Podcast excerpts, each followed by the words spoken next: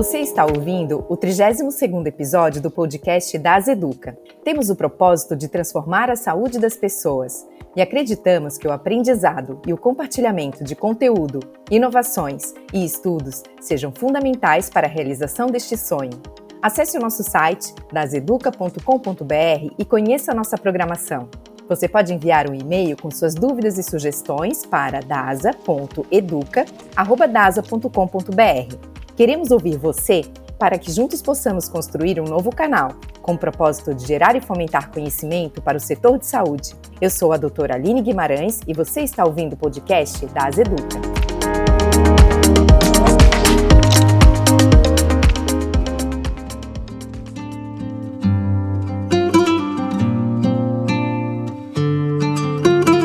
O resgate da qualidade do cuidar é um movimento que tem envolvido muitos profissionais de saúde as diversas formas de lidar com uma doença grave e complexa, dentro da prática de cuidados paliativos, vêm se tornando cada vez mais necessárias e obrigatórias.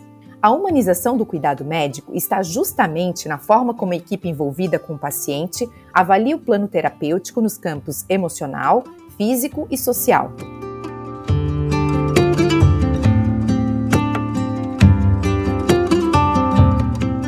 Episódio do podcast do Das Educa, vamos receber Dr. Alze Tavares, doutor em medicina, nefrologista e paliativista, coordenador do Serviço de Cuidados Paliativos do Hospital Santa Paula, para compreendermos um pouco mais dessa prática que é tão necessária na vida dos pacientes e seus familiares durante toda a trajetória de uma doença grave. Seja muito bem-vindo, Dr. Alze.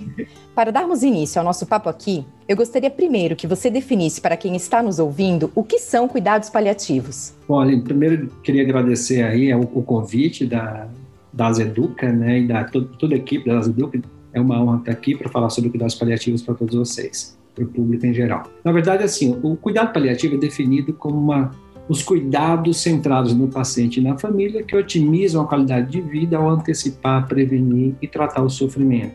Ah, os cuidados paliativos em todo o processo contínuo da doença envolvem atender as necessidades físicas, intelectuais, emocionais, sociais, espirituais e facilitar a autonomia do paciente, o acesso à informação e escolha. E os cuidados paliativos, eles se limitam aos hospitais ou também eles podem ser feitos em casa?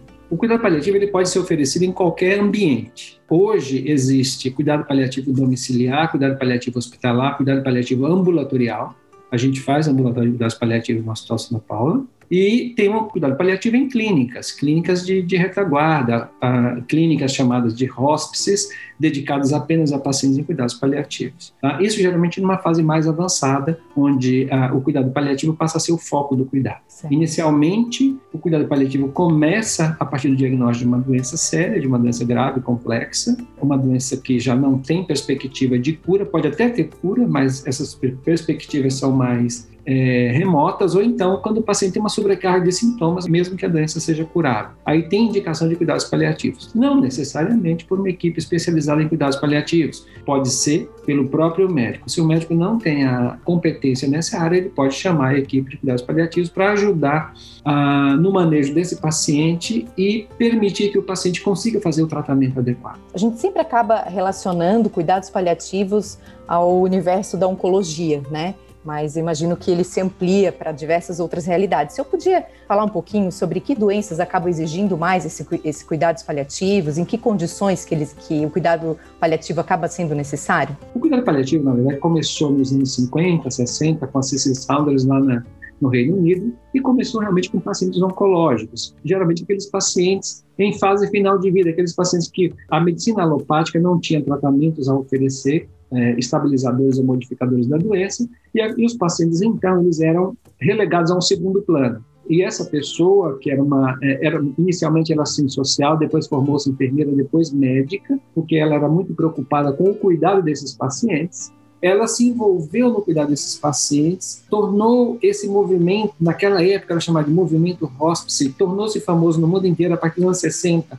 Ela começou a divulgar os, os trabalhos dela foram muito bem aceitos na América do Norte, na Europa de uma forma geral, e ela criou então o conceito de dor total, criou o St. Christopher Hospice na, em Londres. E a partir daí, dos anos 70, o cuidado paliativo, pela orientação da OMS, da Organização Mundial da Saúde, o cuidado paliativo passou a ser aplicado também em outras doenças crônicas. Todo paciente com doença crônica ele tem uma sobrecarga de, de sintomas que causam sofrimento.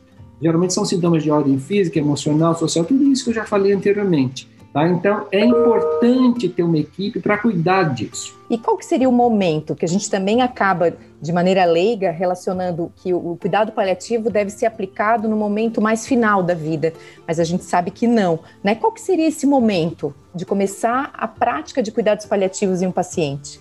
O ideal, Aline, é que todos os pacientes, é, todos os médicos tenham o conceito de cuidado paliativo na sua formação. Tenham alguma formação básica em cuidados paliativos para que eles, ao uh, se defrontar com o paciente com uma doença grave, complexa, possam aplicar essas ações, esses conceitos dos cuidados paliativos. Isso já começa desde o início, até antes do médico fornecer o diagnóstico ao paciente. Se ele souber os conceitos de comunicação e cuidados paliativos, ele vai fornecer o diagnóstico de uma forma diferente, respeitando o medo do paciente, a preocupação do paciente, ele vai sentir o tipo de informação que o paciente quer receber, como quer receber aquela informação, se quer receber toda a informação, ou se apenas a, a, o highlight, a manchete. De uma forma geral, o médico não pode chegar ao paciente e dizer: olha, você tem isso, você tem aquilo, o tratamento é esse, me procure quando você decidir tratar. Não é dessa forma. Tá? Então, essa formação em medicina paliativa ajuda o profissional a construir uma relação de confiança com o seu paciente e a família. Hoje, os médicos jovens que fazem oncologia já têm essa, essa vivência, porque eles já passam por uma, um serviço de cuidados paliativos na sua formação, mas não são todos os médicos que têm essa formação. E não são todos os médicos, o cardiologista tem isso, o nefrologista, o geriatra, o neurologista, todos esses médicos, esses profissionais lidam com pacientes com doenças sérias, doenças graves, que muitas vezes são limitantes da vida e são incapacitantes e trazem uma sobrecarga muito grande para o paciente e para a família. Tá? Então, por isso é importante que começar cedo. Você começa cedo, vai tratando os sintomas, vai melhorando a qualidade de vida do paciente. O objetivo primordial do cuidado paliativo é melhorar a qualidade de vida.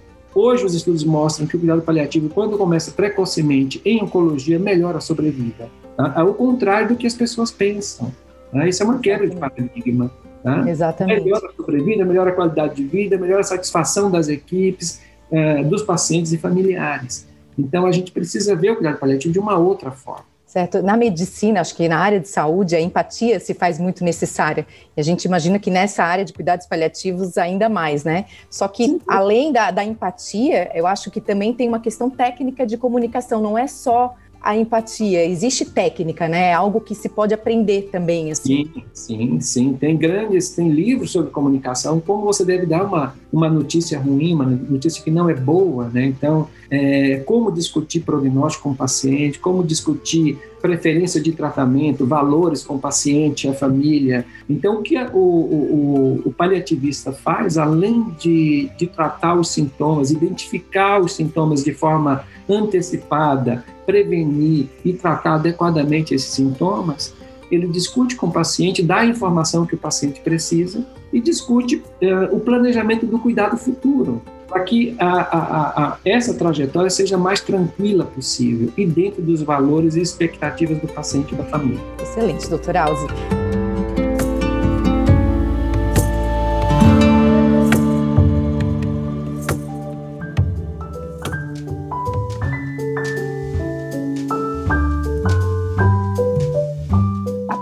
Cuidados paliativos está diretamente ligada ao termo hospice, que data dos primórdios da era cristã. Os hóspices eram abrigos que tinham como objetivo receber peregrinos e viajantes e atender a todas as suas necessidades. Um dos relatos registrados mais antigos sobre esses lugares remete ao século V, na Epístola 77 de São Jerônimo, escrita no verão do ano 400 da era cristã. Esta passagem registra a história de Santa Fabíola de Roma, uma mulher que se dedicou aos cuidados dos pobres e necessitados e fundou em Roma um grande hospital para os doentes e abandonados, onde eles eram tratados gratuitamente até os seus últimos dias. Porém, foi na Idade Média, durante as Cruzadas, A partir do século IX, que proliferou na Europa diversos monastérios que continham hóspices e eram próprios para abrigar doentes, moribundos, leprosos e os mais diversos tipos de necessitados. Este acolhimento tinha como característica a proteção e o alívio do sofrimento, muito mais do que a cura.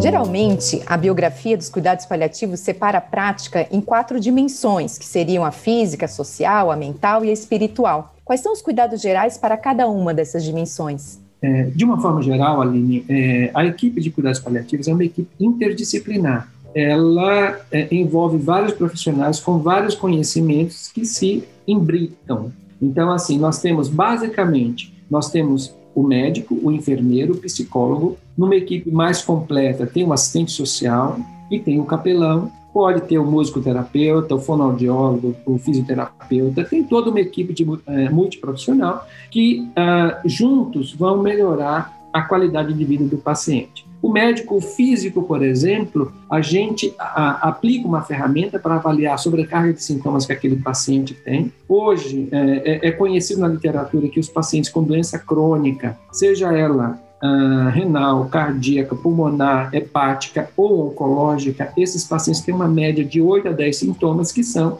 de intensidade moderada ou severa e que geralmente não são, não são tratados porque os médicos não conhecem e os médicos também não sabem como tratar adequadamente esses sintomas. Hoje, o tratamento de sintomas, a fisiopatologia, o entendimento de como os sintomas são, ocorrem, isso é, influenciou muito, melhorou muito a abordagem terapêutica. Então, mas não é todo médico que tem esse conhecimento. Então, o paliativista estuda isso, entende por que, que o paciente está com náusea? Qual a melhor medicação para aquela náusea, para aquele vômito? Se tem prurido, como vão tratar o prurido? Se tem fadiga, como vão tratar a fadiga? Dor, como vamos tratar a dor? Então, é importante o tratamento integrado uh, de uma especialidade, de, uma, de um paciente com uma doença crônico-degenerativa, tipo é, câncer ou, ou, ou falência cardíaca, falência renal, falência pulmonar crônica, ter integrado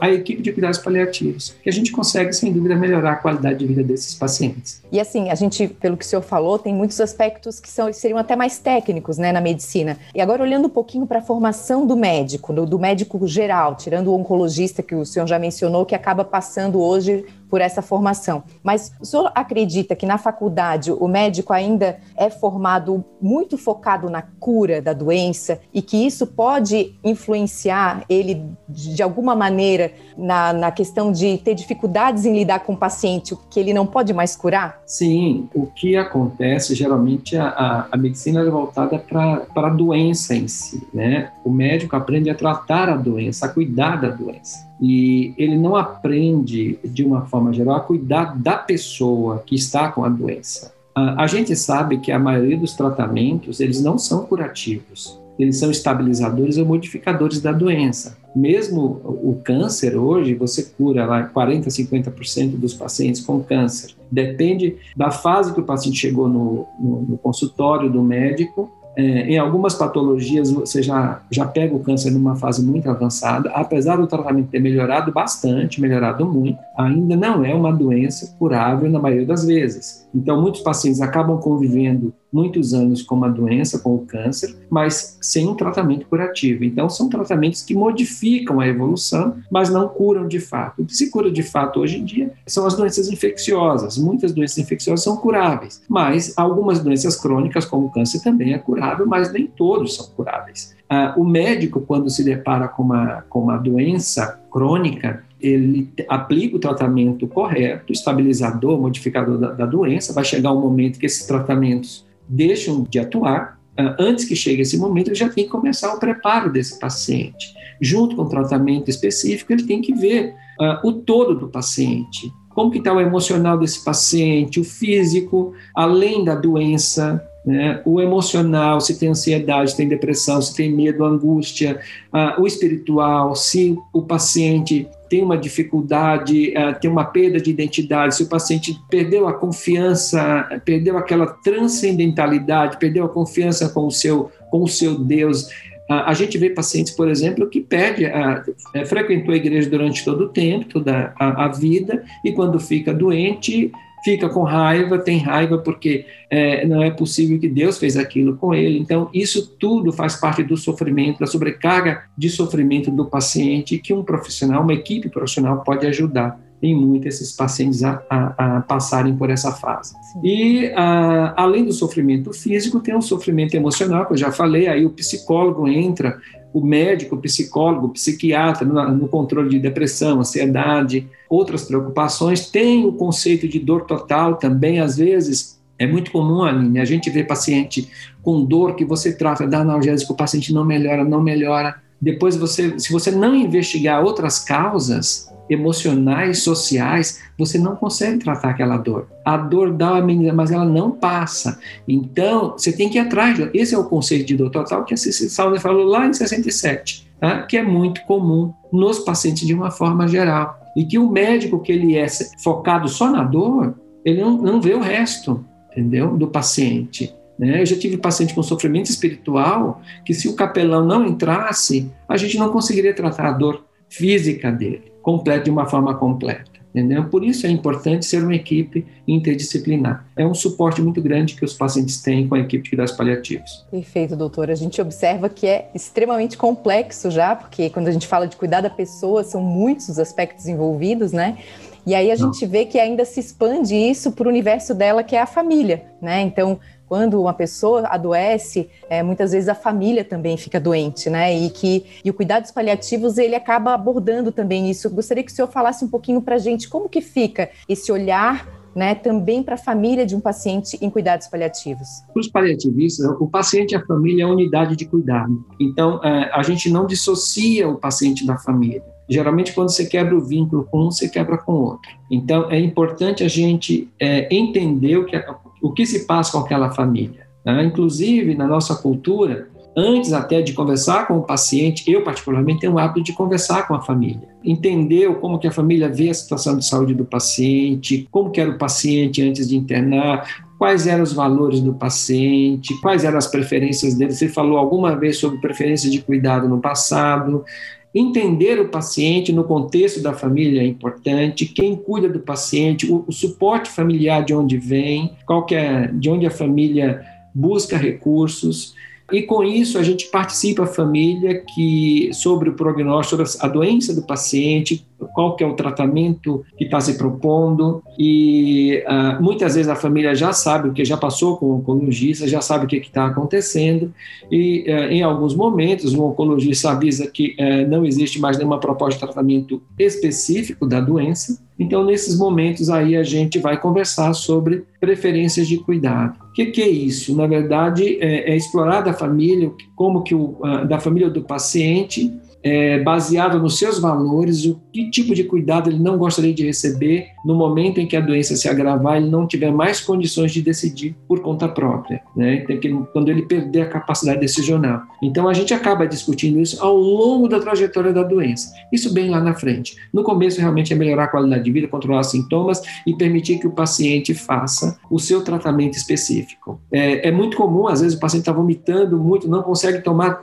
tal remédio, você associa medicações para controlar a vômito, o paciente consegue tomar uma quimioterapia, consegue tomar um antibiótico. Então, é muito, é, isso não é infrequente. Tá? Então, é importante o apoio, o suporte da equipe de cuidados paliativos para todas as especialidades que lidam com pacientes com doenças graves e, e complexas.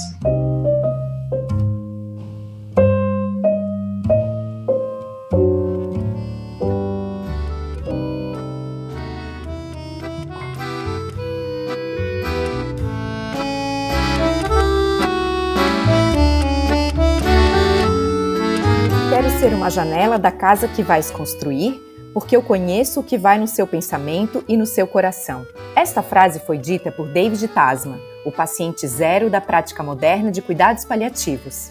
No ano de 1947, a jovem inglesa Cecily Saunders havia acabado de se formar como assistente social e enfermeira, e uma de suas primeiras missões era um polonês de aproximadamente 40 anos de idade que se chamava David Tasman e tinha um câncer de reto não operável. Cecília cuidou do homem até o dia de sua morte com carinho e delicadeza, David deixou para ela uma pequena herança e os dizeres: Quero ser uma janela da sua casa. Segundo a jovem inglesa, esse foi o seu ponto de partida para uma nova forma de cuidar. E em 1967, ela fundou o St. Christopher's Hospice, o primeiro serviço a oferecer cuidado integral ao paciente, que é reconhecido como um dos principais serviços no mundo em cuidados paliativos. E se algum dia você se interessar em visitar o St. Christopher's Hospice, a primeira coisa que você verá logo na entrada será a janela de David Tasma, um símbolo de amor e cuidado.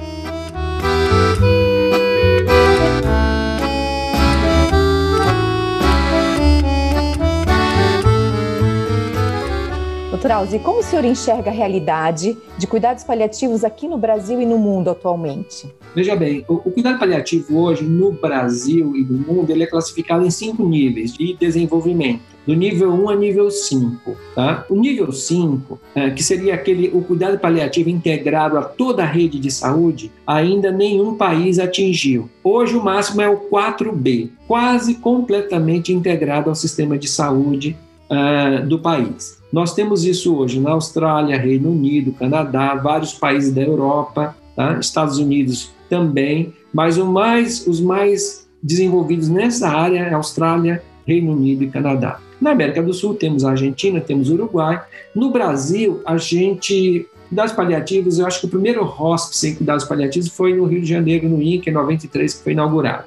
Mas já tinha iniciativas de cuidados paliativos a partir dos anos 70, mas nada assim muito formal. Hoje, a gente tem aí, é, eu procurei uma, uma estatística mais recente, mas o que eu tenho de dois anos atrás, 170 serviços de cuidados paliativos no país, em várias regiões do país. Sem dúvida, São Paulo é onde está mais desenvolvido, hoje é a cidade de São Paulo. A maioria dos hospitais hoje tem equipes de cuidados paliativos. E hoje, inclusive, é uma exigência da JCI, Joint Commission International, você ter protocolos de cuidados paliativos dentro do hospital. Então, é, todos os hospitais acreditados pela JCI precisam ter uma política de cuidados paliativos dentro do hospital. Então, eu acho que cresceu bastante, cresceu muito. Uh, várias universidades já estão colocando uh, a disciplina de cuidados paliativos na sua grade curricular. Ainda é um número pequeno, uh, já temos residência em cuidados paliativos. São Paulo tem duas residências em cuidados paliativos no HC e no servidor público estadual, pelo menos que eu conheço, e tem vários cursos hoje de pós-graduação em cuidados paliativos, a maioria em São Paulo, né? inclusive eu faço parte de uma delas, é, mas assim, vem melhorando, vem crescendo, hoje é, no Nordeste tem cidades que têm modelos de cuidados paliativos, então, vem melhorando bastante, Aline. Isso é, é, é, vê o congresso, o último congresso de cuidados paliativos tinha quase duas mil pessoas. É, tá. Quando a gente começou, era 600, 800 pessoas, hoje quase 2 mil pessoas. Então, é, é, isso é um aumento expressivo de pessoas interessadas em cuidados paliativos. Ontem mesmo eu estava numa reunião da Sociedade Brasileira de Nefrologia, que eu sou, fui eu quem fundou o Comitê de Cuidados Paliativos da Sociedade. Ontem, eu, atualmente eu sou uh, o subcoordenador. E ontem a gente teve, anteontem a gente teve uma reunião e o vice-presidente colocou que nos Estados Unidos a terceira área mais procurada para especialização são, os cuidados paliativos. E aqui no é. Brasil também vem crescendo muito a procura por essa área. Agora, com esse crescimento, assim, a gente se pergunta, né?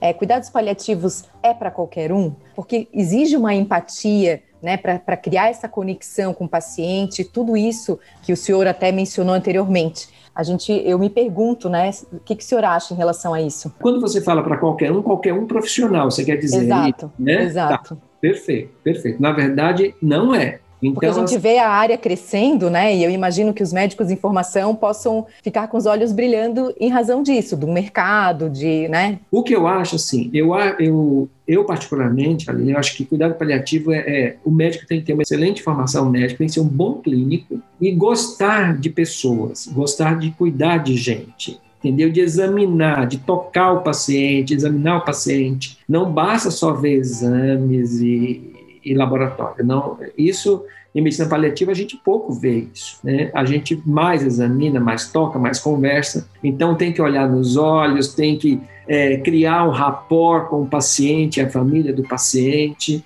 Então isso faz uma diferença enorme. Tem que ter empatia, se colocar no lugar do outro. Tá? É time consuming. É, a gente realmente é uma tarefa que consome muita energia, mas é muito prazerosa.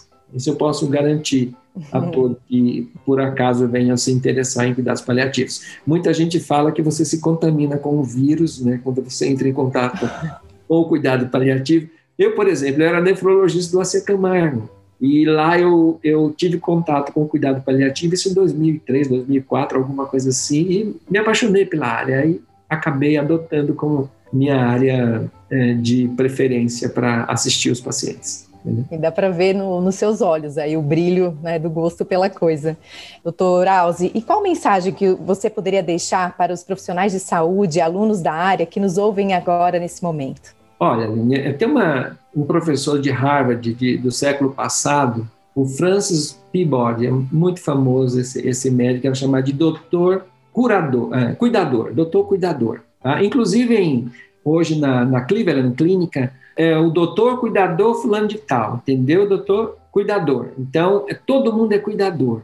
Todo mundo lá é cuidador. Legal. E ah, que o enfoque central do cuidado ao paciente está em cuidar deste paciente de uma forma integral como ser humano e não em limitar-se a tratar a sua doença. Os conhecimentos da medicina paliativa ajudará a qualquer profissional de qualquer área, de qualquer especialidade que cuida de pacientes com doenças graves, a desenvolver habilidades de alto valor na assistência aos seus pacientes e independe né, de, de, de, de especialidade. Então, é isso que eu queria deixar essa mensagem.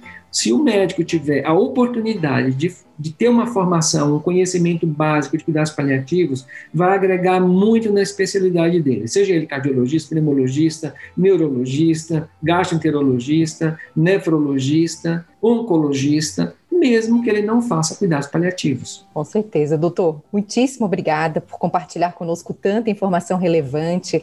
É, saber que, tem, que temos essa especialidade com um olhar tão cuidadoso para o paciente, para sua família, em momento de fragilidade, nos traz muito conforto. Certamente todos né, são afetados de alguma maneira com todo esse com crescimento de cuidados paliativos e com esse olhar, né, que como o senhor falou, que se todos os médicos é, tiverem esse olhar, essa curiosidade, tentarem buscar cuidados paliativos para a sua prática, qualquer que seja, né, com certeza a gente vai conseguir acolher melhor todos os pacientes. Muito obrigada. Eu que agradeço, Aline.